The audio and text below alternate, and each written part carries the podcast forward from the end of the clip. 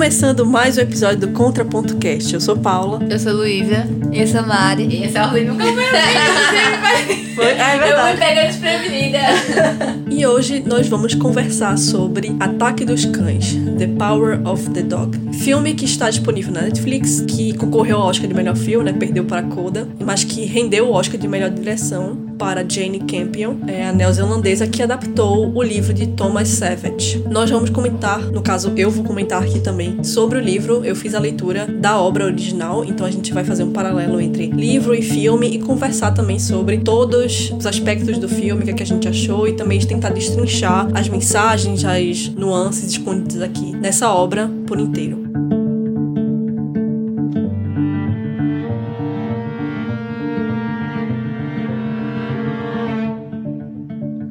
Vamos começar com nossas opiniões sem spoiler aqui. Primeiro com as garotas que só assistiram o filme. Assim, minha opinião é que eu não tenho muita opinião ainda. Eu assisti o filme, mas eu não entendi muito. Por isso eu tava falando aqui com as meninas que eu queria muito procurar saber mais, tipo, aprofundar mais no filme é, depois que terminasse. Porque eu senti que eu só assisti o filme, mas eu não captei a mensagem que ele queria passar pra mim. E foi isso. Então, assim, eu não tenho ainda uma relação definida com ele até agora. Talvez, acho que depois de Paulo trazer nessas nuances que pra mim ficaram bem escondidas no filme pra mim, talvez eu possa gostar dele mais. Eu concordo com Mari, e assim, foi até uma coisa que eu comentei com Paula depois que eu terminei. Eu fiquei, meu Deus, que livro nebuloso, assim. As coisas ficam muito implícitas, tudo fica muito implícito. Assim, eu sinto que é um livro que só traz as cenas, e ele meio que. O livro não, é filmar, um filme, que ele só joga meio que as cenas assim pra gente, e você tem que meio que tentar se situar no que tá rolando. E aí, de repente, muda pra um negócio totalmente diferente, você tem que se adaptar de novo. E aí, por isso, eu sinto que, sei lá, eu senti um pouco de falta de entender um pouquinho mais os personagens em si. Eu sentia que, sei lá, eu tava tentando entender um pouquinho cada um, sendo que eles eram muito difíceis, assim, de você entender um pouco mais a fundo, porque não, não se aprofundava muito nos personagens, né? eram mais as cenas em si. Mas eu não sei porquê, mas eu senti uma coisinha, assim, tipo, eu gostei, tive um, um leve apego, mas por me lembrar de outras experiências que eu tive de filmes e séries e tal, que eu gostei, que foi Godless. Eu me lembrei muito de Godless quando eu tava assistindo. Um negócio meio caipira, assim, essa vibe velho oeste, eu achei muito parecida, eu ficava, caraca, que saudades. E também me lembrou muito, logo que começou, eu falei, Mari,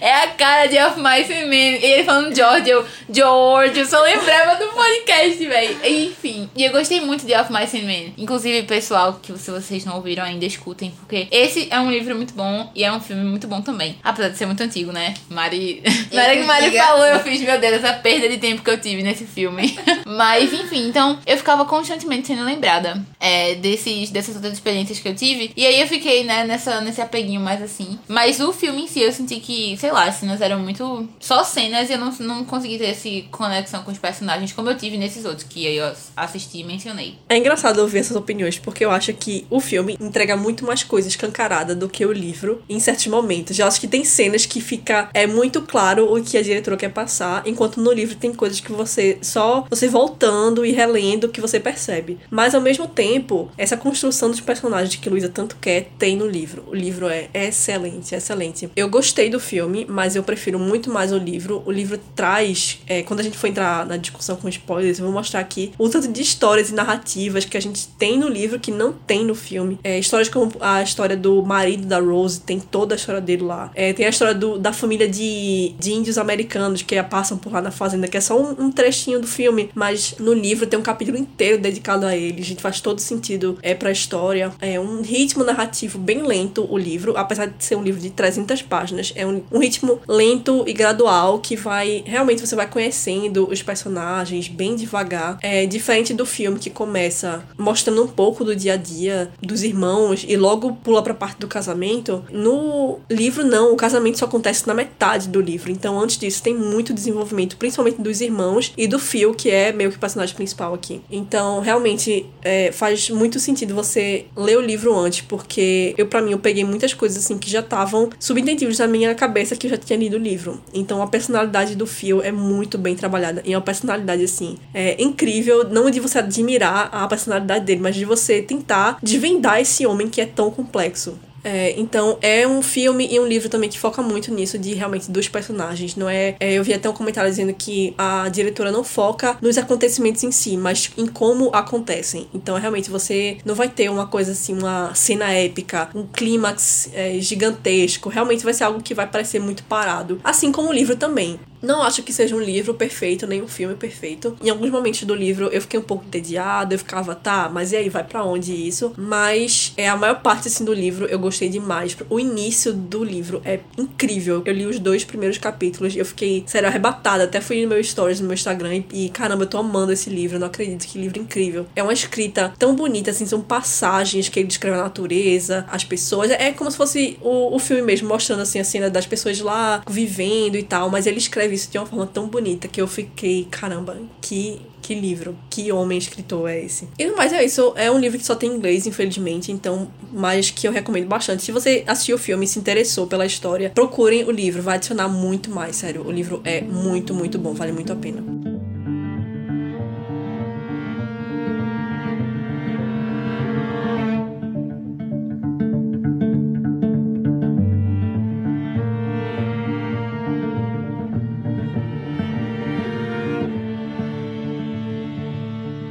Entrando na discussão com spoilers, eu já queria começar apontando algumas diferenças entre livro e filme. É, eu falei, na minha opinião, sem spoilers, que eu acho que em alguns momentos o filme é muito expositivo, como por exemplo a cena que ele tá lá com lenço e todo aquele banho ritualístico dele, que meio que mostra que ele tem algum desejo sexual pelo Bronco Harry, né? Que tá lá o B e o R no lenço. É, cenas, por exemplo, quando o Peter ele acha as revistas meio que pornô do Bronco Harry. Não tem isso no livro. Então fica muito claro que sim, eles são homossexuais, sim, ele tinha uma, essa relação homossexual. Deixa pra gente muito na cara. E no livro é muito mais sutil esse relacionamento dele. Tá muito, realmente, muito nas entrelinhas. Você sente, sim, esse apelo, mas quem não for um leitor, assim, tão atento ou que não tiver noção, assim, do filme, por exemplo, você não vai perceber a questão homossexual, assim, tão descancarada. Porque foi um livro publicado em 1967. Então, não tinha. E para um público, assim, americano, assim, muito fechado, né? Que é esse público do, de, dessas regiões, né? Montana, Utah, esses estados que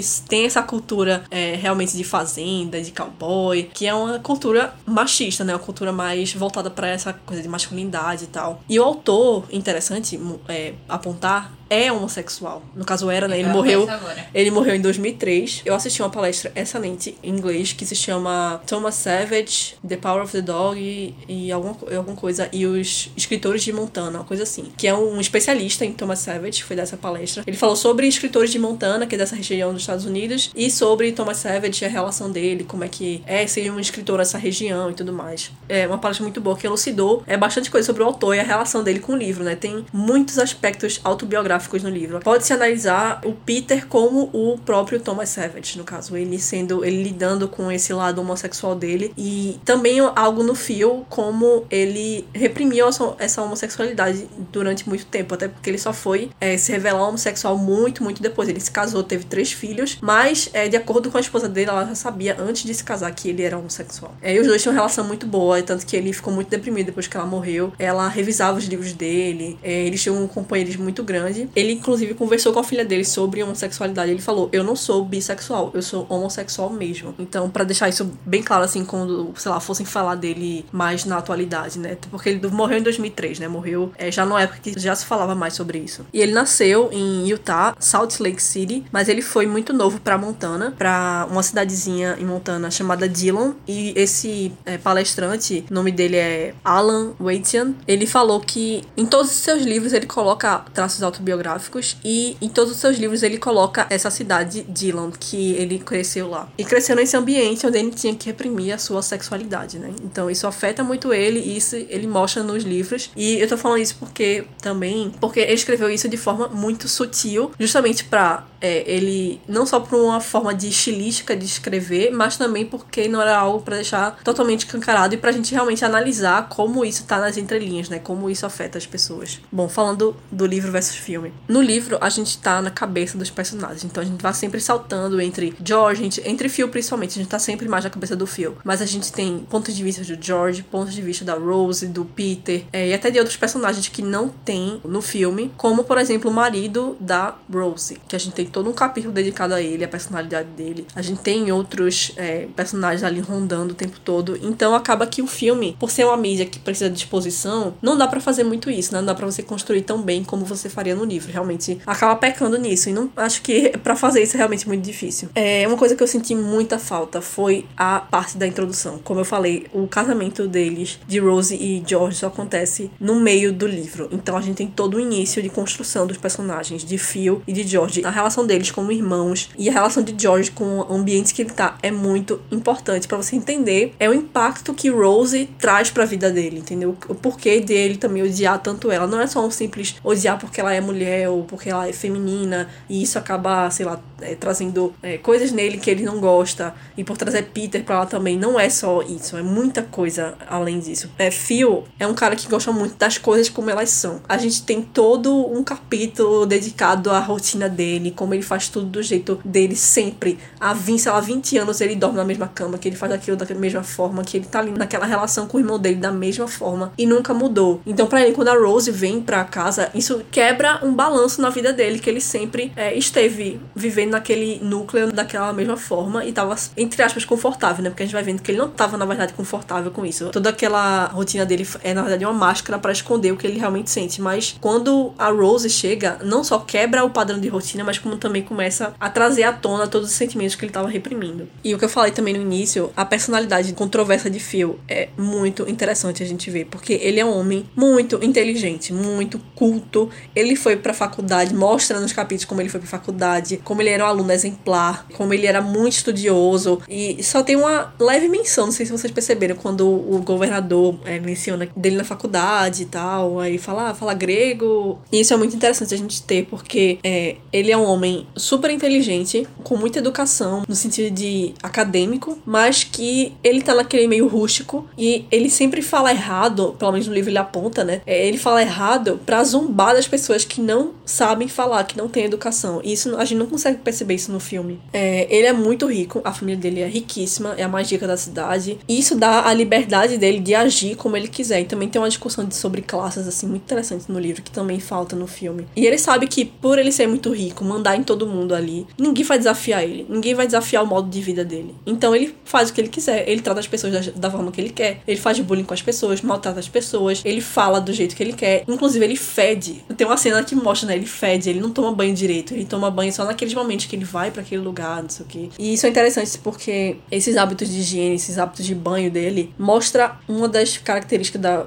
personalidade dele que é vulnerabilidade e provocação. Ao mesmo tempo que ele não toma banho para provocar as pessoas, dizer, ó, oh, eu não sou tô de acordo com seus padrões certinhos de sociedade, eu vou feder mesmo, não vou tomar banho. Ao mesmo tempo que é uma parte vulnerável dele porque ele só toma banho quando ele tá naquele momento dele íntimo, que ele tá naquele lugar que é tão especial para ele, um lugar que só ele, o Bronco Harry, o famigerado Bronco Harry e o irmão dele conhecem. Ele não fica pelado na frente de outros homens, então ele só tá ali na naquele momento é um banho bem ritualístico que tem no filme, né? No livro não tem muito isso. Mas é um aspecto vulnerável dele, a questão do banho, mas ao mesmo tempo é um aspecto para provocar as pessoas. É outra coisa também, ele não usa luvas para fazer os trabalhos dele lá. Que é uma forma de mostrar a, meio que a masculinidade dele, né? Botar a prova dele que ele faz. Vocês homens aí são de machões, mas vocês usam luvas para fazer esses trabalhos, eu não. E ele não quer, de jeito nenhum, se enquadrar nas normas da sociedade. No jantar mesmo, né? Ele não liga para as pessoas ali. É, quando o Jorge vem convidar ele ele fala, ah, então a gente vai entregar a sociedade agora, né? Ele fala de um jeito bem zombeteiro. Não tem a história do marido da Rose, né? Como eu comentei. A história do marido da Rose é interessante para fazer um paralelo com a Rose, porque o marido dela era um homem muito bom, um homem com princípios muito bons. Ele era um excelente médico, mas ele era muito orgulhoso. Ele sofre humilhação de Phil. Após ser humilhado, ele começa a ter o seu ego ferido, né? Ver que as aparências que ele mostra começam a, a ser é, derrubadas e ele começa a beber, é, começa a se tornar uma pessoa é, alcoólatra, muito atormentado pela ideia de seu filho descobrir e achar que ele é um fracasso. Isso leva ao suicídio dele. Ou seja, um homem bom que é levado ao suicídio pelo bullying de Phil, né? pela tortura psicológica do Phil. Que é a mesma coisa que tá meio que acontecendo com Rose, né? A gente percebe a tortura que ele faz com ela também. E Rose e Johnny mostram a faceta do orgulho do ser humano, né? De agir de acordo com as expectativas das pessoas. É o medo de frustrá-las. E Rose, ela tem esse papel que ela assume como esposa de George, então ela assume um papel de uma mulher muito respeitada, de uma mulher que tem que assumir um papel ali de admiração da sociedade. Então ela se sente muito acuada com isso, com medo de não atender essas expectativas. E o Phil provocando isso, ele vê ela nesse estado vulnerável. Então, é, o Phil, ele começa desde o início, ele sabe como irritar as pessoas, né? É dito isso, uma das primeiras frases do livro é mostrando como o Phil, ele sabe provocar as pessoas, ele sabe enxergar o ponto é, mais vulnerável da pessoa, pegar aquele ponto e realmente torturar a pessoa psicologicamente com isso. Então, ele sabe atingir o ponto mais fraco das pessoas. É, e Rose começa a beber, principalmente para tomar coragem para enfrentar o Phil. Tem também a questão da passagem do tempo, né? O livro se passa no momento que é o fim da era dos cowboys, né? O fim dessa era de Broken Harry, né? E a substituição de cavalos por carros. E Phil é uma pessoa muito apegada ao passado. O tempo inteiro ele tá lembrando do passado. O tempo inteiro ele não quer que não mexam nas coisas como eles estão. Ele se recusa a andar de carro, ele só anda de cavalo. Então ele é essa pessoa pegada com o passado e tá sempre se voltando pro passado e pros costumes. E mais uma coisa que eu, eu senti muita falta foi os jantares. O filme condensou os dois jantares em um jantar só. Mas tem dois jantares diferentes no livro, que é o jantar com os pais deles e o jantar com o governador e a esposa dele. E uma das coisas muito interessantes é porque a gente observa a relação entre pais e filhos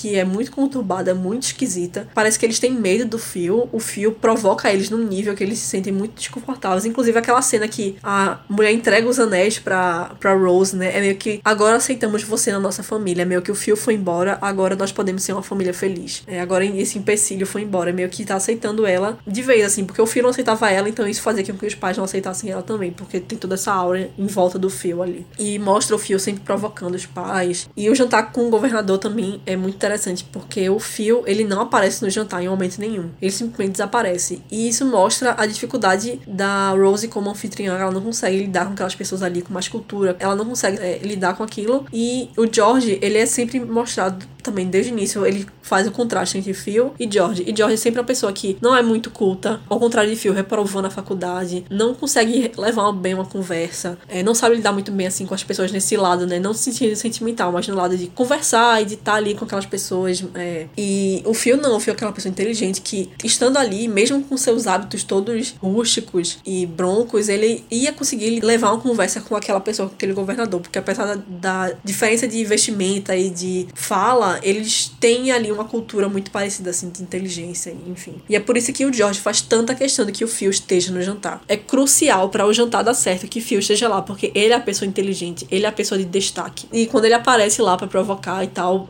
é, eu achei um pouco esquisito na primeira vez que eu assisti, mas depois que eu parei para pensar, é meio que uma forma para mostrar como o fracasso de Rose como anfitriã e tudo aquilo vindo à tona, né? É vendo o Phil entrando lá e ver que a Rose não tocou piano, né? Depois que ele faz aquele todo aquele ficar tocando banjo quando ela toca, enfim, é. aí, aí, cai toda a carga, né, de tortura psicológica. Sim, esse negócio que tu falou, né, dele conseguir enxergar assim onde as pessoas têm mais vulnerabilidade, né? Acho que ficou muito claro nessa cena que ela pegava a partitura e ela tentava tocar e ela fazia anotação, tentava tocar de novo. E aí tem um momento, né, que ela tá tocando e quando ela para, ele continua. Então, tipo, ele dizendo, ó, oh, eu sei tocar tudo, mas você não sabe tocar. E aí quando ele chega no jantar, né, fica muito claro, ele perguntando, ah, vocês dançaram? Ah, por que vocês não dançaram? Aí depois ele vai e vira pra ela, né, e pergunta, ah, você não conseguiu tocar, né? E aí fica bem claro nessa questão da tortura psicológica, assim, que ele faz com ela.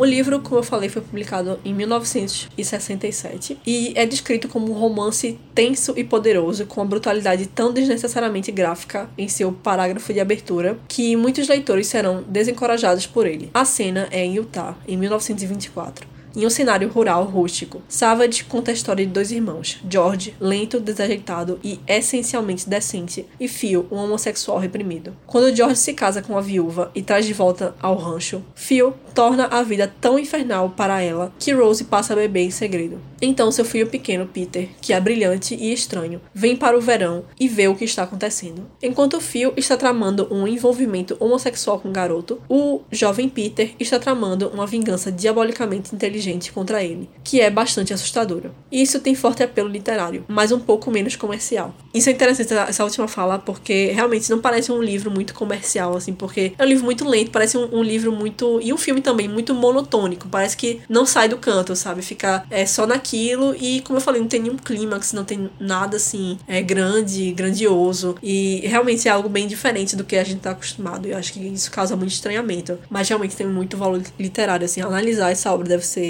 incrível. Eu só parei assim um pouco para ir mais a fundo. Não tive tanto tempo assim como eu gostaria de ter. Mas tem muitas nuances, muitas coisas nas entrelinhas aqui. Falando mais do filme agora, é um dos temas principais da história, tanto do filme como do livro, é a masculinidade tóxica. E é muito interessante a gente parar pra pensar que é um livro de 67, falando de masculinidade tóxica, e o termo nem existia ainda, sabe? Então é muito interessante a gente ver desse ponto de vista. E justamente de um ponto de vista com tanto lugar de fala, né? Porque é justamente ele contando um pouco da sua história, né? Como um homossexual nesse universo, nesse mundo de cowboys e a visão dele de como esse ideal de masculinidade afeta as pessoas. E é justamente o que essa história faz, é desconstruir o mito do cowboy. É, o cowboy é uma figura muito popular na cultura americana, né, de filmes faroeste, e que reproduz essa ideia de masculinidade, né? E, e, é sempre o herói, sempre a pessoa que vai salvar, é uma pessoa independente, é um homem viril, tá sempre lá para salvar os mais fracos. E eu vi muita gente falando que o,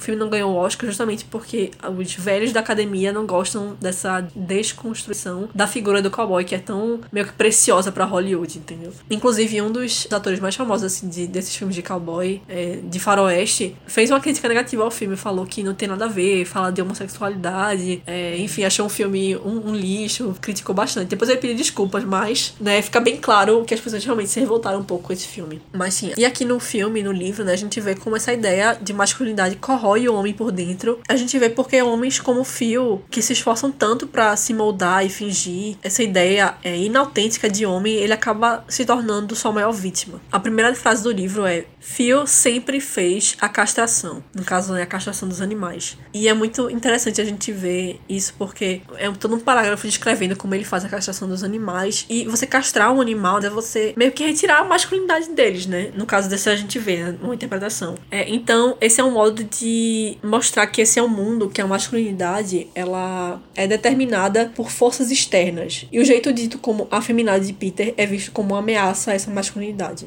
E Phil, ele teme que um garoto que não liga para agir de forma masculina, que ele possa ver através de sua própria falsa masculinidade. Eu acho que esse foi um dos principais pontos que eu consegui pegar durante o tempo que eu assisti o filme, né? Porque, por exemplo, a Rose mesmo foi uma personagem que eu achei muito aleatória, assim, eu não conseguia entender muito bem a personagem, sabe? Do nada ela tava lá beba. Eu ficava, meu Deus, o que aconteceu com essa mulher? Eu achava que o marido dela tinha sido ruim, sabe? Eu achei que, sei lá, tinha trazido muito problema pra cabeça dela, ela ficava bebendo por causa disso. Então, realmente, eu acho que o livro realmente é bem mais completo. Mas falando sobre isso da masculinidade, eu foi uma coisa que eu percebi porque é algo que realmente, nesse ponto de falar especialmente de cowboys, eu acho que aflora ainda mais. Porque é um, um tópico muito, acho que sensível, porque as pessoas que meio que representam são muito conservadoras no geral. Então eles não aceitam isso. E inclusive me fez lembrar muito disso, né? De quando tava no intercâmbio e tal. E não, as pessoas não eram cowboys. Mas, tipo, é um pessoal quase, que. Era bem quase. É um pessoal que vive em negócio de fazenda, essas coisas. Então, era um pessoal, assim, muito, muito, muito conservador. Tanto que eu tinha dois amigos lá que eram gays e, tipo, um deles não era assumido. Ele morria de medo de, de assumir por causa que ele sabia que todo mundo ia falar, sabe? Porque realmente o pessoal não aceita. E aí, é, tanto que, sei lá, acho que já os avós dele, inclusive, tinham fazenda, essas coisas. E aí, quando eu lembro, eu lembro quando ele falou pros avós, a avó dele falou, tipo, ah, eu vou orar por você e tal, sabe? Uma coisa bem assim. Contextualizando Missouri, Estados é, Unidos. É, pra- bem pertinho, minha gente. É aquela coisa ali, aquela. Essa região meio. dos Estados Unidos. Exatamente. E aí,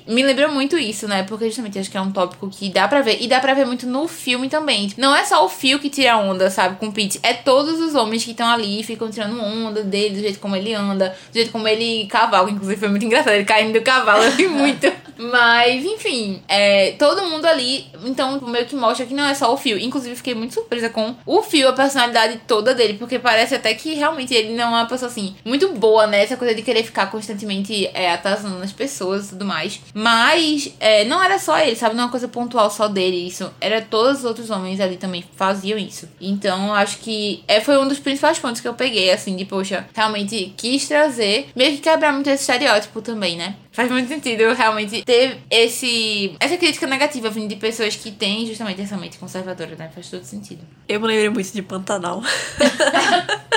a noveleira. A noveleira. Porque eu estou assistindo Pantanal aí. Quem aí também é Pantalover? Eu estou muito pontaneira. Passando mal. Acabei de inventar isso agora. Porque traz muito essa realidade também do Brasil, né? De pessoas, né? Faroeste do Brasil. faroeste do Brasil, porque tem um- é um personagem, né? A história de Pantanal, pra quem não conhece, o homem lá é conhecido como o rei do gado, inclusive. Ele tem muitas fazendas, ele é o cara, tipo, mais respeitado do Pantanal, enfim, mas ele é todo bronco, todo rústico, né? E todo. Enfim. Mas aí ele tem um filho com uma, uma ricaça do Rio de Janeiro e a mulher basicamente leva o filho e cria longe dele. E aí depois, quando ele volta, depois, sei lá, com mais de 20 anos, ele cresceu completamente fora desse mundo. Chega lá, tipo, completamente adolescente sad boy. Adolescente não, jovem sad boy, tipo, 2020 e tal. É, é um, um contraste, assim, absurdo. Tá? Os caras rústicos lá, ele, é todo magrinho. Sério, a cena que ele chega na fazenda é muito engraçada. Ele é vegano e a pessoa, tipo, come carne. E aí ele, não, é, é questão de princípio. A pessoa, tipo, hum, ele não é macho o suficiente, ele não come carne. Ele não sabe montar em cavalo. Então o pessoal, tipo, fica todo mundo encarando ele assim, caramba, então esse cara não é homem o suficiente. O cara quer pegar briga com ele, ele se recusa a brigar com ele. Então isso faz ele menos homem. Não porque ele esteja assim com medo coisa assim, mas porque ele não vê motivo em brigar, né? Lá pra aquelas pessoas, não, eles brigam mesmo, eles são homens fortes e tudo mais, tem toda essa cultura. Então eu fiquei me lembrando muito disso, sabe? É uma cultura que ainda existe, porque eu vejo comentários, por exemplo, nas redes sociais, pessoas dessas regiões também comentando que as pessoas realmente são assim. E tem muitas pessoas que não sabem disso. E é muito engraçado tem uma menina que é toda militante lá, e a mãe dela, que também ela cresceu fora daquele, meio que daquele mundo e super educada. E a mãe dela cresceu dentro daquela fazenda, é, ela super submissa ao marido. E a mulher começa a falar, tipo, ah, não, porque e se eu fosse lésbica? E ela, o que é lésbica, sabe? E falando, tipo, existe essas pessoas, sabe, que não tem esse contato e que tem essa ideia de masculinidade, que de que é uma mulher, do que é um homem. Então, é, isso faz a gente pensar que não é o que tá ali nos anos 20 dos Estados Unidos, né? É o que tá pelo mundo, assim, aqui no Brasil também, aqui atualmente. E isso dessa masculinidade imposta, né? De como você tem que agir, esse ideal de masculinidade, isso reprime a homossexualidade do personagem do Phil. Antes de continuar, eu queria só ler dois trechinhos do livro que mostra como o Phil é e o contraste dele em relação a George. Mais que parceiros, mais que irmãos. Eles cavalgaram juntos na hora do rodeio, conversaram como se tivessem se conhecido pela primeira vez, falaram sobre os velhos tempos do ensino médio e em uma universidade na Califórnia, onde George, na verdade, havia sido reprovado no mesmo ano em que Phil foi graduado. Phil lembrou-se de travessuras que ele havia pregado em outros alunos, amigos que eles tinham. Phil tinha sido o brilhante, George o lento. Para Phil, o problema de George era que ele não engajava sua mente. George não era um grande leitor, como Phil. Para George, o Saturday Evening Post era o limite. Como uma criança, George se comovia com histórias de animais da natureza. Phil lia Asia, Mentor, Scientific American e livros de viagem e filosofia, que os parentes chiques do leste mandavam às dúzias na época do Natal. A sua era uma mente perspicaz, inquiridora, uma mente engajada, que confundia compradores e vendedores de gado, que supunham que ele se vestia como Phil se vestia, que falava como Phil falava. Devia ser simples e analfabeto. Alguém com tal cabelo e tais mãos. Mas seus hábitos e aparência exigiam que estranhos alterassem sua concepção de um aristocrata para alguém que pode se dar ao luxo de ser ele mesmo. Que foi o que eu falei no início, né? Ele, como ele é rico, ele pode se dar ao luxo de ele ser, entre aspas, ele mesmo, né? Esse cara rústico, esse cara que não liga para as pessoas, para a sociedade, que age como ele quiser por causa da posição social dele, por causa do dinheiro que ele tem.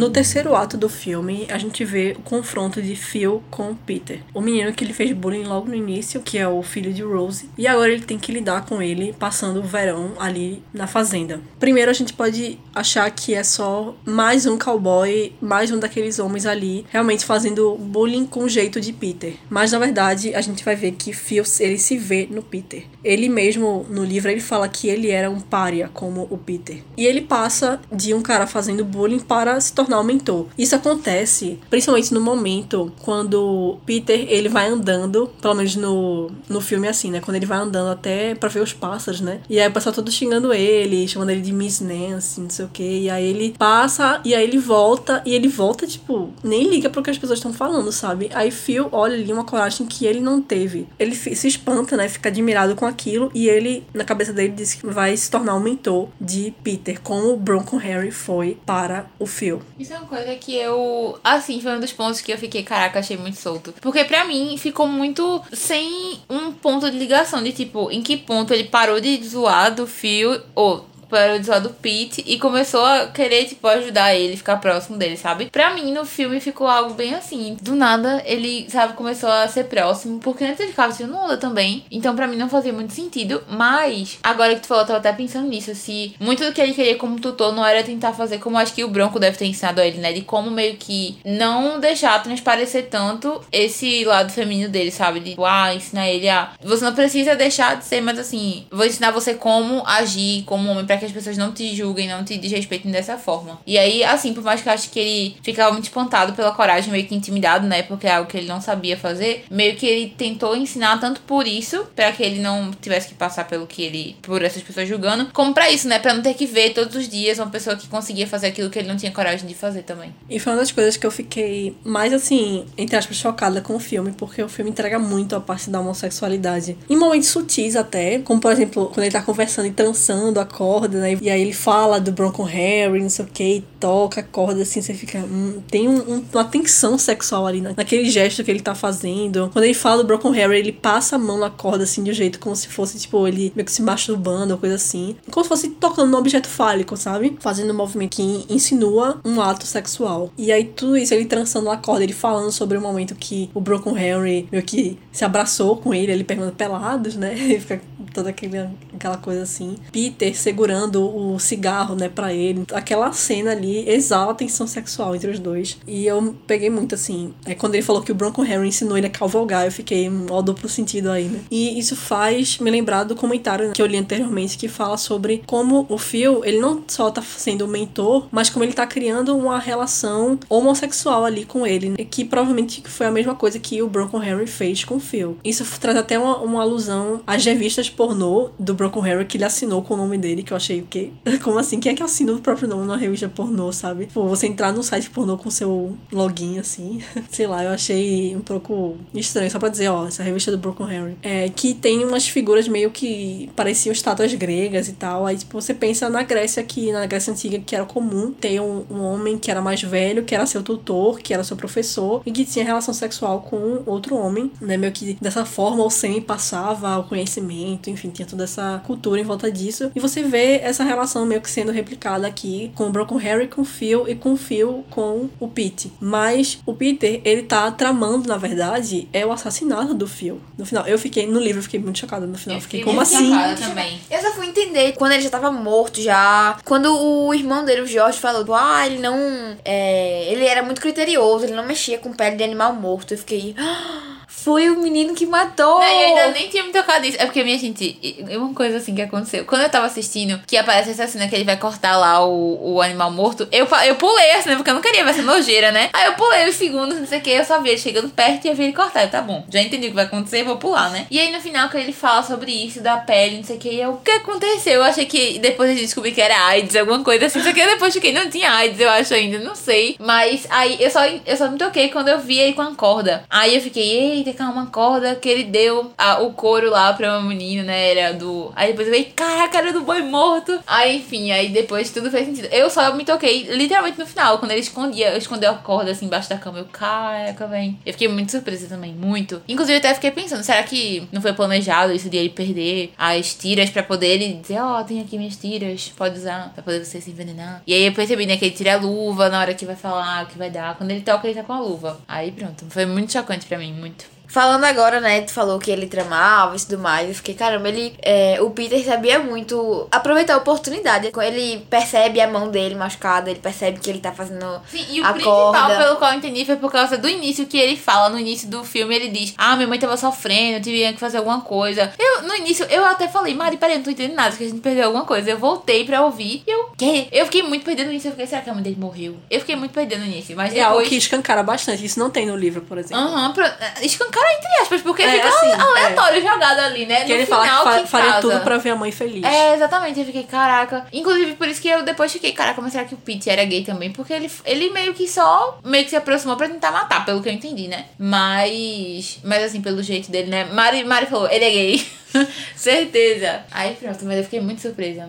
É, uma das coisas que eu vi foi falando que uma outra interpretação que se pode pra adicionar essa morte do Phil, que é o Peter também tentando matar o seu desejo por Phil, porque a diretora confirma, né, que os dois são gays. Dessa forma, ele tenta matar o seu desejo por Phil, ao mesmo tempo que o Phil vai ser sempre o seu Bronco Harry. Ele guarda o laço, né, ele guarda o, o- a corda que ele fez. Isso remete a, por exemplo, a cela do Bronco Harry que ele deixa lá como se fosse um Tato, né? Um monumento. É, tem uma. Esqueci o nome que se dá. Não é uma dedicatória, é tipo. Uma placa, assim, Broco Henry. Aqui jaz a cela dele. Inclusive, isso não tem no livro. Eu acho que o fio do livro não faria isso, de deixar essa coisa assim tão escancada, assim, porque ele rejeita qualquer tipo de sentimentalismo. Isso mostra o, o jeito meio que, entre aspas, carinhoso e de lembrança que ele vai guardar. Por que não ele descartar essa corda que é meio que uma prova do assassinato dele? Mas é, inclusive no filme eu achei isso muito rápido também. Do nada, ele tava com um corte e outro dele já acorda doente, vai pro hospital, daqui a pouco ele morreu. E o irmão dele tá escolhendo lá o, o cachorro. Meu Deus, o que rolou? E o pior, minha gente, outra coisa. Eu fui ler a sinopse no início porque eu fiquei tentando descobrir se ele é gay ou não, né? E aí, é, no, na sinopse fala, não, porque ele é, muda quando começa a perceber que tá apaixonado. E eu, cadê esse homem tá apaixonado que eu não vi até agora?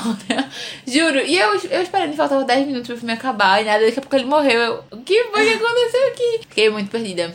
Justamente essa cena que ele toca a corda no final, a gente pode comparar, né, com o Phil tocando a cela do Broken Harry, que ele vai ser sempre alguém na sua memória, né, um fantasma da sua sexualidade. Inclusive a própria Jane Campbell, a diretora, ela falou disso, sobre como ele vai sempre viver como um fantasma na mente dele. É, e a corda tem alguns significados, né, que a gente pode tirar. O próprio trançar da corda pode enxergar como a relação deles, né, a relação dele que vai sendo construída, porque ele começa a trançar a corda ali naquele momento, né, que ele fala assim, vou trançar uma corda pra você. E aí é ali que começa a relação deles. E representa então literalmente esse laço, né, que vai se criar entre eles, que vai se formando com o tempo. E a união que vai se formando assim como a corda vai se formando. E também tem essa simbologia sexual que eu falei, né, que vai se entrançando, eles vão se entrelaçando ali, até que tem aquela cena final ali que eles que realmente exala essa tensão.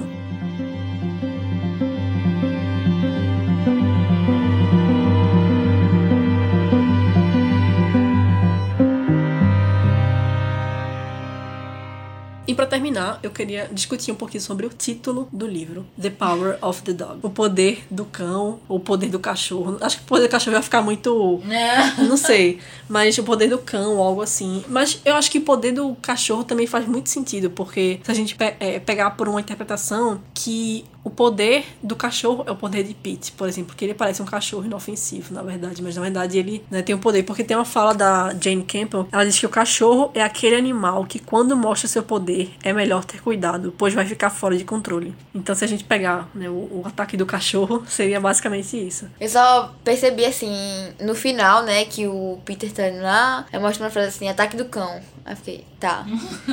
o que é isso? O que aconteceu? Inclusive, velho, é porque quando eu tava assistindo, eu tava com muito sono também. Quando eu acordei no outro dia, no dia seguinte, né? Assisti metade de noite e a outra metade no, no outro dia, no dia seguinte, né? Tava com muito sono. E aí voltou logo na, em uma cena que o Peter tá brincando com o cachorro lá e o Phil tá olhando ele brincar com o cachorro. E ele fica assim. Aí eu fiquei, caramba, vai explicar agora, né? O ataque do cão, o cachorro vai atacar alguém. Não foi. Eu Na verdade é um não- filme de terror do cachorro possuído. Plot. Eu não, não tinha também. Inclusive, foi uma coisa que eu fiquei pensando muito durante o filme. Eu, cadê o ataque dos cães? Cadê o. Sabe? Eu realmente fiquei achando que ia ser um ápice, alguma coisa assim que ia acontecer. Mas também sem nada. The Power of the Dog é de uma citação da Bíblia, dos Salmos, é, que basicamente ele vai dizer: Deliver my soul from the sword, my darling from the power of the dog. Ou seja, livra minha alma da espada, minha querida do poder do cão. É, eu falei em inglês porque my darling pode ser também meu querido. Em português a gente coloca o gênero. E isso tem logo antes de começar o livro já tem essa citação. E no final tem tanto no livro como no filme tem o Peter ele pegando a Bíblia né e vendo essa passagem. E na Bíblia é uma referência às forças do mal. Então o poder do cão seria as forças do mal. E minha querida então poderia ser interpretada como a Rose quem Peter quer proteger do mal. Livra minha alma da espada e minha querida do poder do cão. Ou seja livrar minha querida Rose minha mãe do poder do cão que é o poder de Phil. Eu vou ler aqui o final do livro. O que se não por isso essa encenação? Isso a gente tá na cabeça do Peter. O que se não por isso essa encenação de uma cena ao luar que marcou o verdadeiro início da vida de sua mãe? O que se não por isso seu pai se retirou, se sacrificou para se deitar sobre aquela outra colina, em Beach, sob um punhado de papel de flores, fiel ao seu próprio livro de sonhos. E aí ele lê a passagem: Livra minha alma da espada, minha querida do poder do cão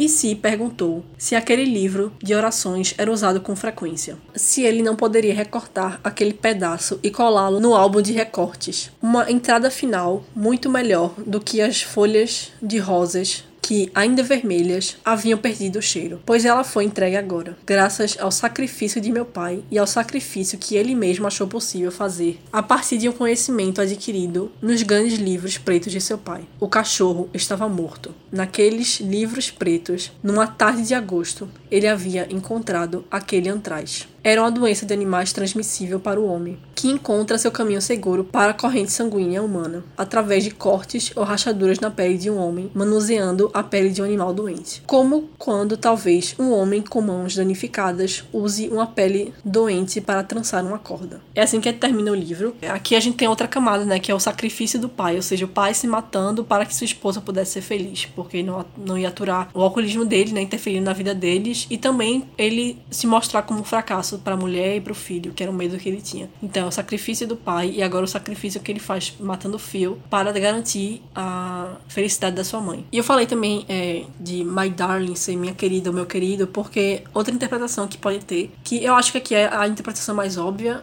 essa da ser a mãe, que eu acho que realmente é a interpretação que mais se encaixa. Mas que também pode ser Phil sendo salvo dele mesmo. É, ele libertando meio que Phil das amarras dele, dele finalmente matando, ou seja, ele não precisa mais fingir é, ser aquela pessoa. Mas eu acho que realmente a, a interpretação que realmente fica é ele realmente se livrando a sua mãe do poder de Phil. Só que aí também fica o questionamento: quem realmente tem o poder? É Phil? Porque no início o Phil se mostra como essa pessoa que temos medo do que ele pode fazer com Peter, né? A gente fica vendo ele meio que pra cima dele, a gente fica com medo do Peter, de ele fazer alguma coisa com Peter. Mas no final, nós vemos que na verdade Peter tinha o poder. É, a gente vê momentos, por exemplo, como Peter definindo, dando sua definição de homem, como ele acalma a mãe dele dizendo que vai ficar tudo bem, que ele vai dar um jeito. Eu tenho aqui uma citação dizendo que o título do livro de Savage, The Power of the Dog, é uma referência de várias camadas de uma característica marcante da paisagem que Phil Burbank pode ver, mas seu irmão George não pode. Lembra daquela cena que ele vê lá o, os. Uhum. A, a, montanha. a montanha, né? E, e,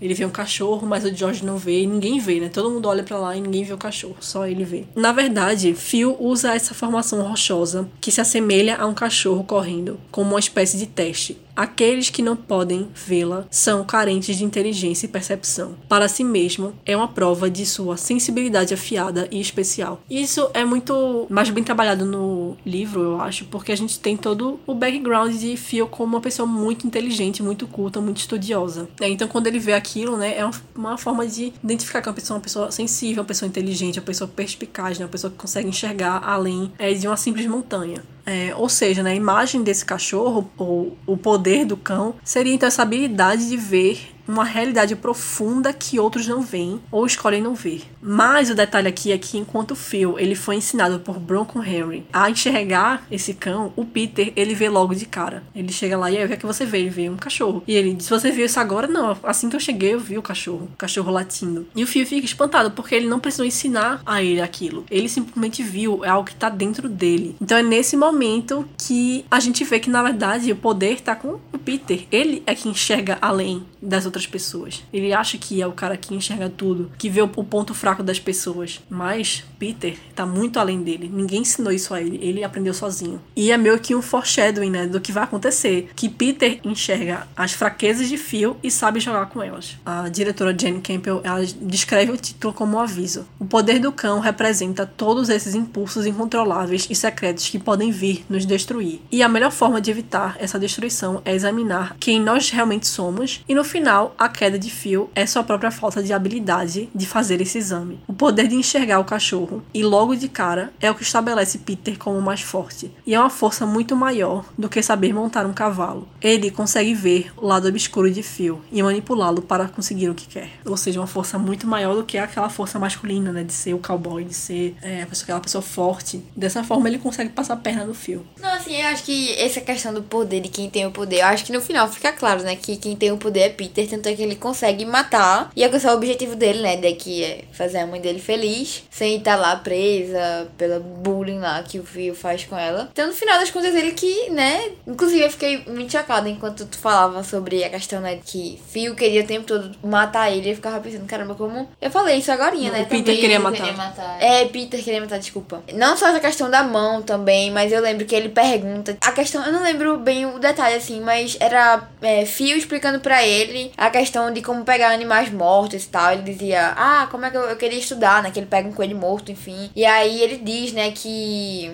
animais, assim, pra estudar, geralmente são os que morrem de doença, né? Porque os que estão bem, estão saudáveis, isso. Os animais geralmente mor mordem, tipo, quando vão caçar. Então fica destroçado o corpo e não dá pra estudar. Então ele já se liga, tipo assim, quando o corpo do animal, né, tiver inteiro é porque ele tá com uma doença. Então ele vai atrás de um corpo de animal morto, é, completo ainda, né? Assim, tá destroçado. Porque ele sabe que aquele animal tá doente. Então ele pega aquela, aquela pele, aquele couro lá, sei lá, enfim. Não sei porque ele guardou, se ele não podia imaginar, né? Se não fosse algo arquitetado por ele. A questão dos índios passarem lá e pegar as peles. Então foi uma sacada de mestre dele também, mostrando que ele tem o poder. Uma coisa que eu pensei também sobre isso do poder é que é engraçado porque eu sinto que ele é meio que o oposto do Phil nisso, porque o Phil tinha essa coisa da vulnerabilidade que ele escondia. E o, o Pete, eu acho que é o contrário. Tipo, ele meio que escondia. E o Pete é o meio que o contrário. Acho que ele, ele começava a expor muito a vulnerabilidade. Mas, tipo, a gente percebe que ele não, é, não era tão insensível. Ou, no caso,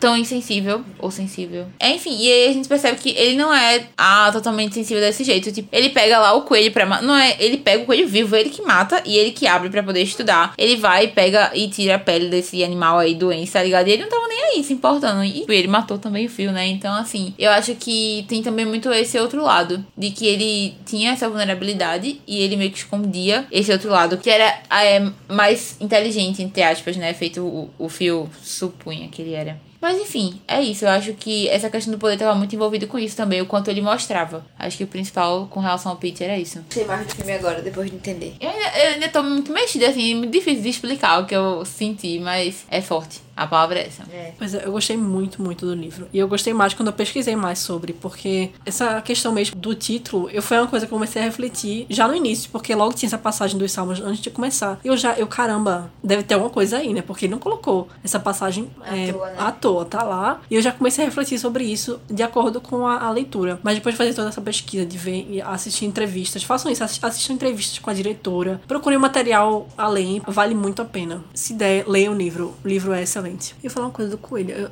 eu- que eu não anotei aqui, mas eu, eu pensei. Ah, lembrei. Foi algo que eu parei pra pensar é, quando eu tava assistindo o filme. Porque tem essa cena no livro também, mas eu não tinha me tocado tanto assim. Mas quando eu assisti o filme, que é quando ele tá lá matando o coelho, o Fio se assusta, né? Porque ele mata de um jeito que nem tem sangue, mas quem sangra ali é o Fio, que o Fio tá machucado já.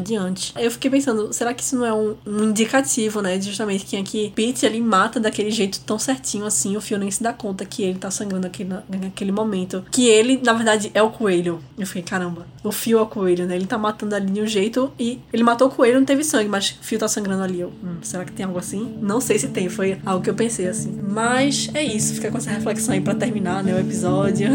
É, espero que vocês tenham gostado. É, espero que vocês tenham refletido mais sobre o filme, sobre o livro. Gostaria muito de saber o que vocês acharam. Vou deixar, pra quem tá escutando no Spotify, vou deixar uma caixinha disponível aí pra você deixar sua opinião, o que, que você achou, é, sua interpretação do título, sua interpretação dos outros aspectos do filme, do livro, mas você também pode entrar em contato com a gente no Instagram, arroba contra.cast. Aproveite também para nos seguir por lá, se você ainda não segue. Compartilhe com seus amigos, compartilhe com aquele seu amigo que não entendeu muito bem o Ataque dos Cães e quer saber mais sobre o filme, sobre o livro. E é isso, até a próxima.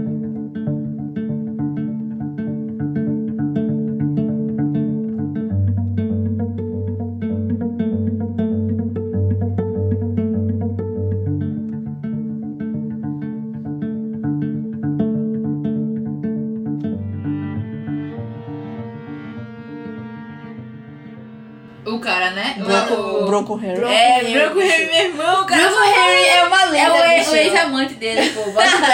É sério, eu fiquei, meu Deus. O Conversa. cara, a cada 10 palavras que ele fala, não é Bronco e o outro Não, é mas Harry. porque Bronco Henry fazia assim. Ah, mas porque Bronco Henry me disse isso. Poder do cão aí. Poder do cão. Ataque do cão.